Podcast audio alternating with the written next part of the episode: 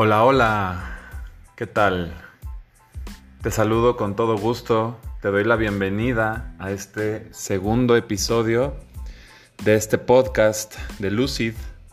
Me presento, soy Paco Elizalde, estoy muy contento de poder compartir de nueva cuenta este espacio con esta plataforma. Gracias a la gente que escuchó el episodio anterior a manera de introducción, el punto era que nos conozcamos un poco, que sepas un poco de, mi historia, de mis gustos, de cuál es la intención de este proyecto. Y bueno, ahora vamos de lleno. En este segundo episodio voy a estar hablando de un tema que es muy importante para mí. El tema de hoy va a ser espiritualidad en el siglo XXI cómo es que se puede vivir la espiritualidad, qué es la espiritualidad, de qué maneras, cómo, cómo se come, cómo se practica. Vamos a platicar un poquito al respecto. Entonces, bueno, para iniciar este tema, quiero decirte la, la definición de espiritualidad según el diccionario. Eh, es la espiritualidad humana es definida como la conciencia de una parte de nosotros que no se manifiesta materialmente y que está ligada a algo superior a todos los seres vivos. Y en religión eh, es la espiritualidad es dirigir la vida y el desarrollo espiritual según las enseñanzas y normas de un Dios o profeta. Entonces, bueno, para iniciar, lo que les comparta pues es realmente mi, punto de vista, es la forma en que yo lo experimento, lo que he ido aprendiendo, eh, cuestiones personales, ¿no? Y otras que pueden ser más generales, pero recuerda, aquí lo importante es que si algo te resuena, quédatelo. Si algo no te gusta, no te vibra, no te resuena, déjalo ir. No pasa nada. De igual manera, aquí estoy abierto completamente al diálogo, a la realimentación, a todo lo que quieran compartir.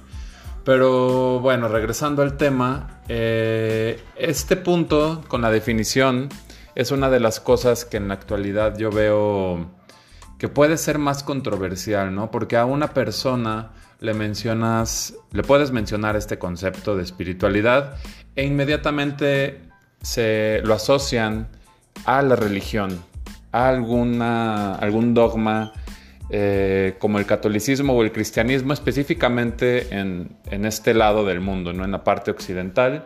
Eh, yo vivo en México, entonces pues es un país meramente católico y muchas veces la gente ya está predispuesta cuando se menciona este tema, ¿no? Cuando se da este término creen que tiene que ver con Dios, con, Jesús, y es una manera de verlo, así mismo como decía la definición, ¿no?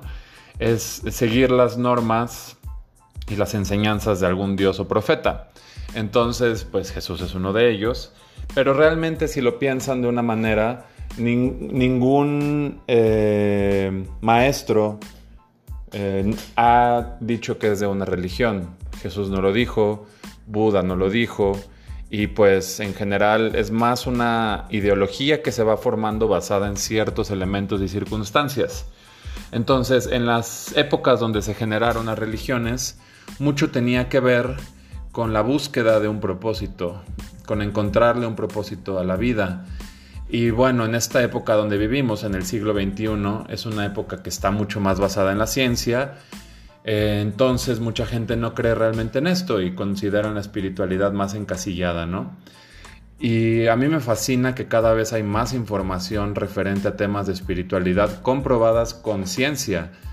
Eh, la física cuántica está descubriendo información que los budistas ya sabían hace siglos gracias a las prácticas meditativas que conseguían unos estados donde ellos podían internalizarse tanto en su cuerpo que entendían cómo funcionaban los átomos y partículas y las células. Entonces, bueno, ese es, un tema para otro día, pero el punto es este, o sea que todo está ligado. A fin de cuentas, y, y como lo percibo, es que la espiritualidad es esta conciencia, como lo menciona la definición que les leí, es esta conciencia que no es algo material, es entender que hay algo más grande, pero no necesariamente es una figura, es simplemente como la, vida. Incluso, por ejemplo, la gente de ciencia pues cree en las leyes de la física, eso también es una creencia y se puede considerar algo espiritual porque estas cosas no se ven, pero están ahí al final, o sea, es, algo que no es material, es algo intangible, es algo etérico. Si, si lo piensan de una manera en general en la vida, tienen un impacto tan grande estas cosas que pues son las ondas, las vibraciones, las señales, la energía. Es de las cosas que nos rige más fuerte. Entonces piensa en esto un momento. Yo lo considero algo fascinante porque tiene un impacto tan grande en nosotros, pero a veces no nos damos cuenta. Entonces, eh, bueno, la idea con este tipo de pláticas es también pensar un poquito más allá, ¿no? Mm, nosotros, los humanos, somos seres que tienen diferentes niveles, diferentes capas. La parte física, la parte mental y la parte espiritual. Esto incluso hasta en la psicología se habla. Digo, también es importante saber que la psicología es una rama que no tiene ni 150 años. Eh, antes no se tomaba en cuenta las cuestiones psicológicas, era simplemente comportamiento y ya, ¿no? O sea, pero no había una profundidad. Entonces, a lo que voy con esto es que vamos descubriendo cada vez más facetas más formas de interacción del humano, de dinámicas. Y bueno, en este, en este nivel de lo físico, mental y espiritual, eh, todo tiene un peso, todo, todo forma parte de lo que somos. No puede haber acciones sin pensamientos, no puede haber eh, pensamientos sin emociones y todo, todo se une al final. La cosa es desde dónde hacemos las cosas, si es desde una conciencia o desde programaciones automáticas, desde cuestiones inconscientes, que también sabemos ahora que gran parte de nuestras decisiones, según mencionan hasta un 90% de nuestras decisiones, están desde el inconsciente. Entonces, Dentro de la programación neurolingüística y ciertas técnicas se habla de que la manera de cambiar estas respuestas inconscientes es a través del consciente. Digo, puede sonar muy básico, pero la conciencia, si lo consideramos como esta función de la espiritualidad, este desarrollo humano desde un sentido de la perspectiva de las relaciones, de las interacciones, de los actos, del lenguaje, nos da a entender que si la desarrollamos, si lo trabajamos como un músculo,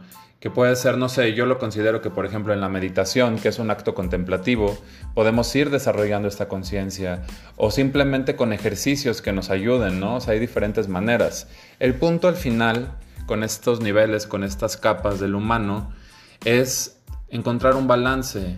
O sea, no hay una manera correcta de vivir, no hay una manera en que vas a estar feliz y pleno siempre, porque somos humanos y tenemos emociones. Pero mucha gente, incluido yo, hemos encontrado bastante en la espiritualidad, en este sentido de profundidad, en este diálogo interno a manera consciente, en estar en contacto con las emociones, porque aquí ya metiendo en, una, en un tema de género, a los hombres se nos educa por el sistema y por, por la sociedad a no estar tan en contacto con nuestras emociones, cuando realmente es algo esencial para todos. De niños todos sentimos todos actuamos desde ahí. No hay, si se fijan, ni siquiera hay tanta diferencia entre niños y niñas. Si hay cuestiones que conforme se crecen se van magnificando, ¿no? Pero no hay tanta diferencia en los comportamientos. Es hasta que ya entran estas ideas que se empieza a generar esta, esta separación, depende del género. Entonces, eh, ahí ya es una cuestión de cómo vamos aprendiendo sobre ciertas actitudes y ciertas maneras.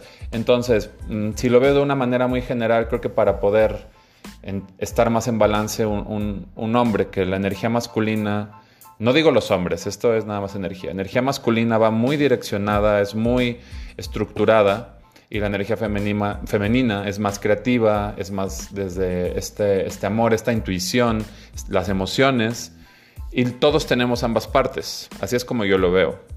Eh, entonces el balance es tal vez si está muy polarizado, muy hacia un lado, encontrar este balance. Si hay una persona, un hombre en este, pongamos un ejemplo, ¿no? Un hombre que, que está muy desbalanceado porque es muy terco, muy duro, muy personalidad, muy carácter, tal vez entrar en este camino de, de sentirse más, de permitirse conectar con las emociones, le va a beneficiar a tener mayor balance en su vida y tal vez no ser tan reactivo, porque estas emociones están dormidas y pueden ser muy viscerales, muy automáticas y esto generar de repente conflictos con sus relaciones o con él mismo, porque al final recordemos, bueno, así es como yo lo veo, eso de fuera es un reflejo de adentro.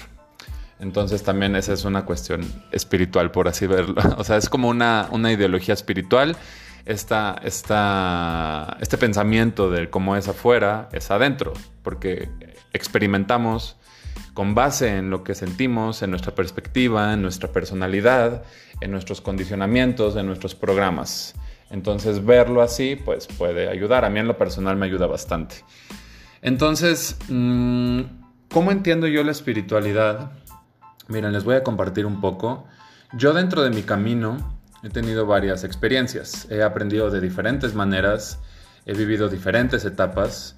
Eh, en su momento yo experimenté con, sustancias alucinógenas que de alguna manera me abrieron la percepción. Aquí no me voy a meter en un debate de si está bien o está mal, no es el punto. Aquí simplemente es una experiencia que tuve.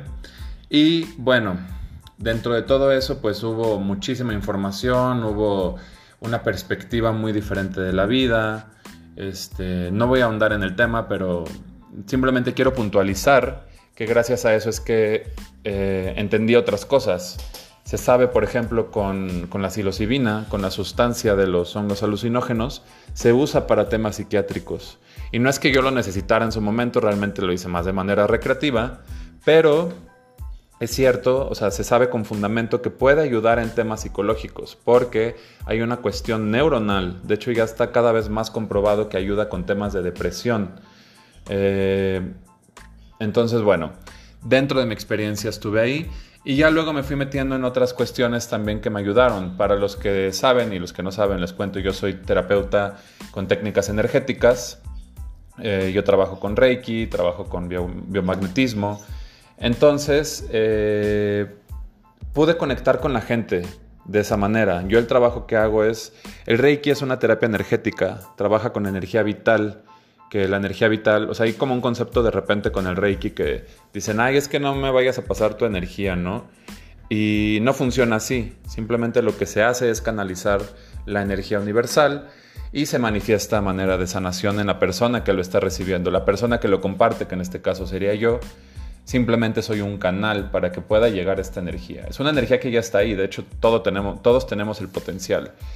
Este, entonces, bueno, eh, desde ahí me, me, empecé a meter también más en cuestiones dogmáticas, sobre todo con algunas líneas de pensamiento, en específico el budismo y el taoísmo.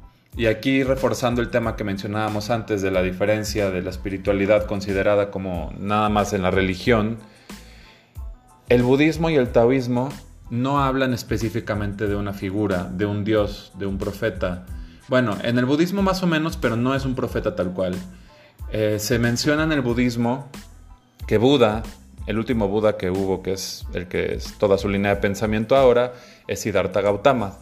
Entonces, más bien se habla del potencial búdico, es como se le llama, del potencial que tiene cada persona de poder llegar a este estado búdico, que es una iluminación en vida. El poder a través del trabajo personal, de la meditación, del entendimiento y de realizaciones, poder llegar a este estado de plenitud, de paz interior, de comprensión, de contemplación. Entonces realmente no lo mencionan como un dios o como una figura tal cual, como en, el cristianismo, como en el catolicismo, sino más bien como una potencia de todos los humanos. Como que todos podemos llegar ahí si hacemos un trabajo interno. Y bueno, en el taoísmo, el taoísmo es menos conocido, pero el taoísmo habla de la naturaleza. El taoísmo habla de cómo son las cosas, del balance de la vida, de cómo todo se mueve a manera de energía, de cómo eh, en la naturaleza encontramos la perfección.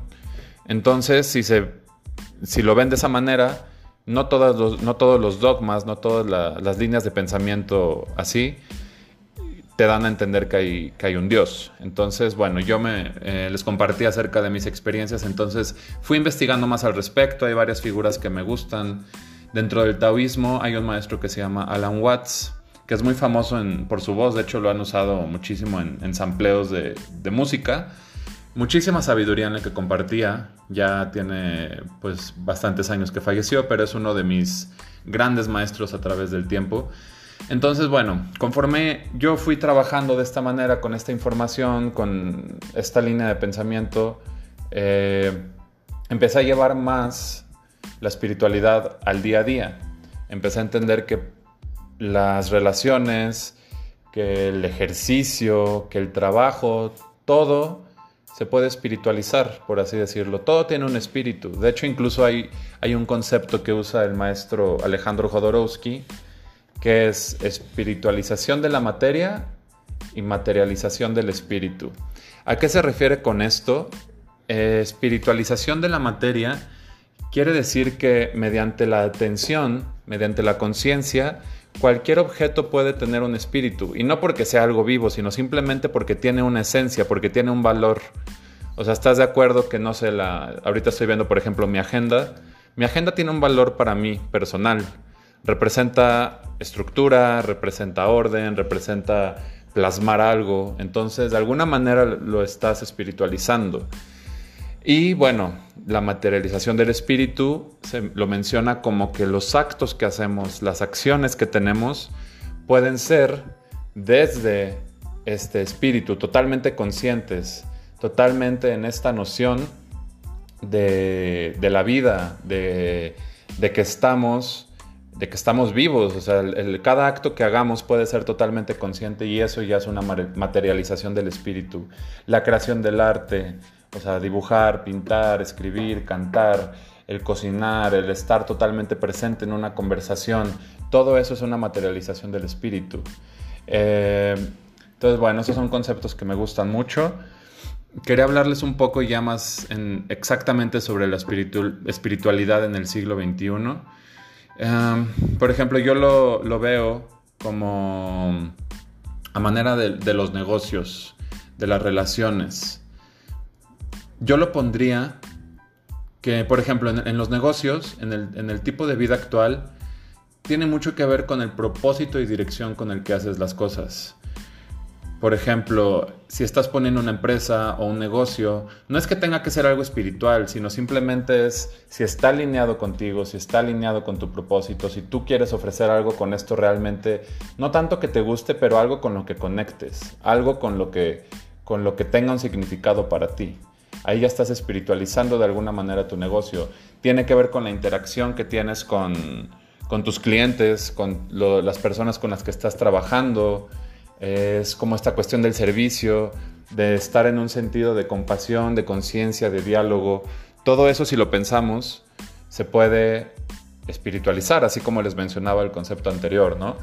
Em, quizás en esta vida estamos mucho más rápido y el estrés y eh, los objetivos y las metas y todo esto, y está bien, no, no es que esté mal, pero también hacer estas cosas de una manera consciente, prestar de repente atención a tu respiración, aterrizar, salir un poco de tu mente, esa es una de las cuestiones que a mí me, me resuenan más también con el tema de espiritualidad, es no estar tanto en tu cabeza, sino estar más en tus emociones, más en, en lo que está pasando.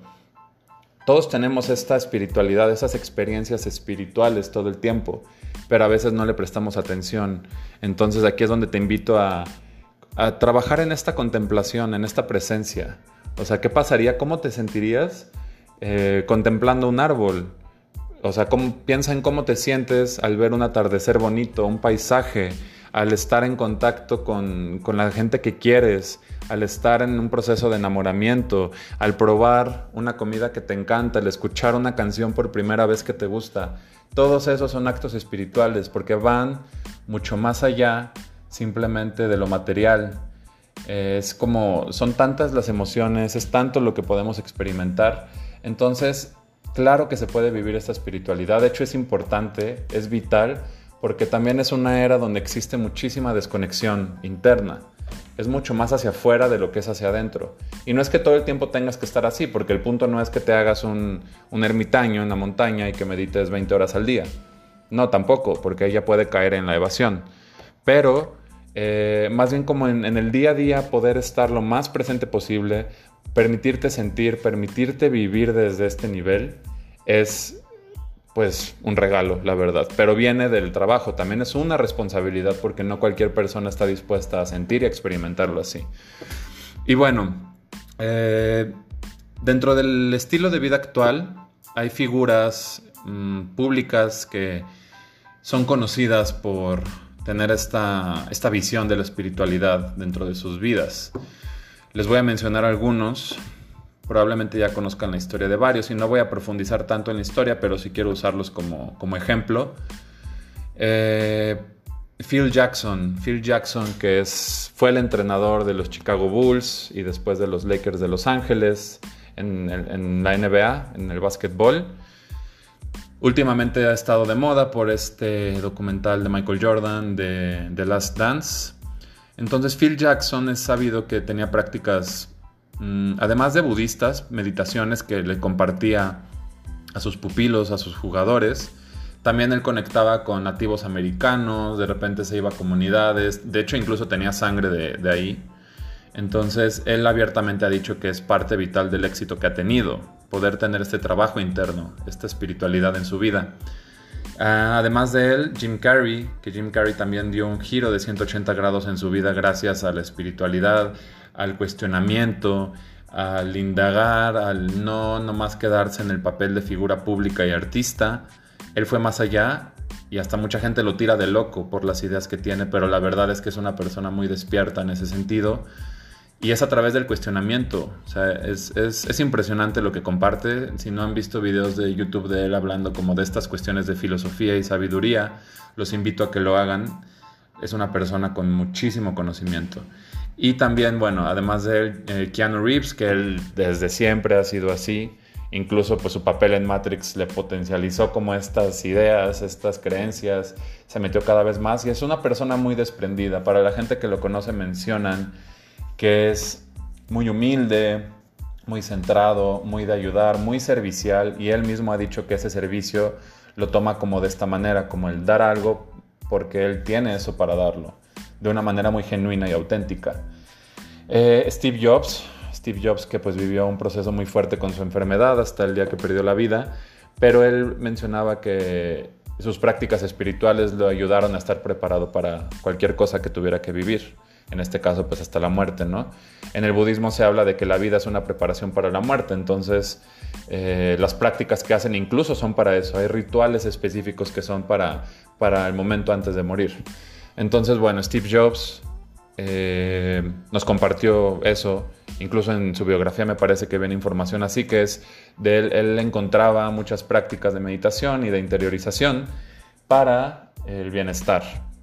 Y la última figura que voy a mencionar es Russell Brand. Russell Brand tal vez no es el más famoso, pero últimamente está más en redes. De hecho, a partir de que dejó de ser actor, él se alejó de la actuación de Hollywood es eh, un actor de, comedia y británico, pero ahora se le ve hasta un brillo especial en sus ojos cuando habla de estos temas, pues de la vida, del universo, de la existencia, de las experiencias, de las emociones.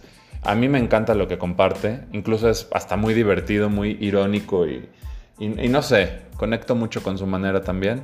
Y bueno, así hay varias figuras, ¿no? O sea, mucha gente que es muy exitosa te comparte que eh, que ha hecho o que hace en su práctica diaria cuestiones que pueden considerarse espirituales. Jeff Bezos, que bueno, ya es la persona más rica del mundo, él dice que conecta mucho lavando los, los platos en su casa, es una actividad meditativa para él.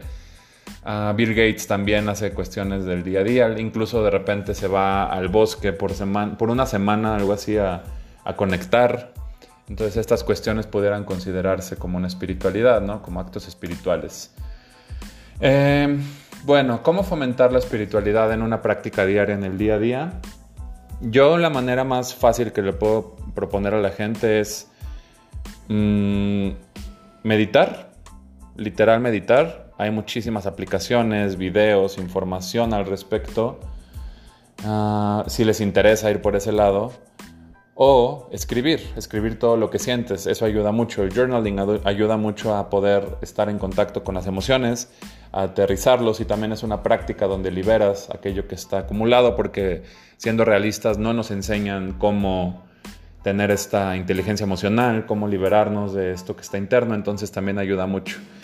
Y encontrar tu manera, es que realmente no hay como una manera correcta, eso se los comparto desde mi punto de vista, pero al final la espiritualidad no es algo encasillado, es algo muy personal, hay gente que lo encuentra en diferentes actividades, en viajar, que bueno, actualmente no es fácil viajar por el tema de la contingencia, pero eh, en eso, en el servicio, en, estar en un voluntariado, en estar rodeados de naturaleza, también encuentran como estos actos de espiritualidad, eh, jugar con sus hijos, en el sexo también, de hecho es un tema que ya tocaremos más adelante, la parte de la sexualidad sagrada, que también es algo muy espiritual, no es solamente el acto placentero o la reproducción, va mucho más allá.